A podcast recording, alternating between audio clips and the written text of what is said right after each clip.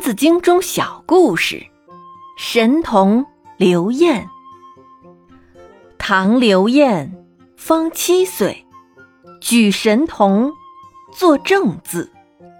笔虽幼，身已仕，而幼学，勉而志。有为者亦若是。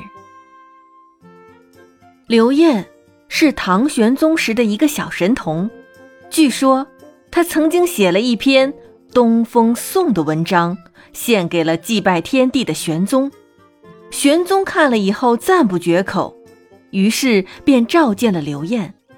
当他见到刘晏还是个孩子，不仅对他的写作能力感到了怀疑，便命宰相亲自考刘晏。不久。宰相向玄宗汇报说：“刘晏真是个神童，他的作文能力的确很高。”玄宗于是下令刘晏担任正字官，这个正字官主要就是校正书籍的，相当于现在的国立编译馆馆长。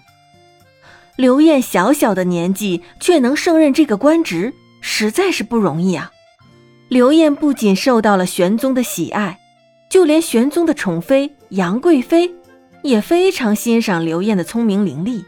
有一次，在贵妃的寝宫中，玄宗对陪着贵妃身边的刘晏说：“你这个正字官，还有什么字是不能正的呢？”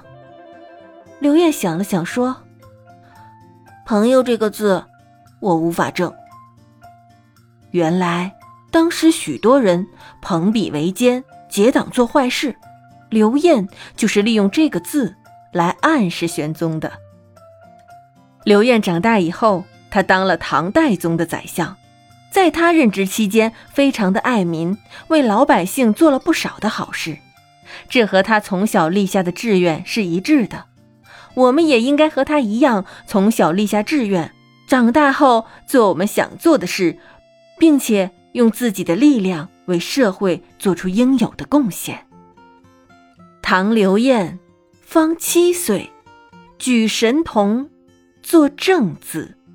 彼虽幼，身已仕，而幼学，勉为志。有为者亦若是。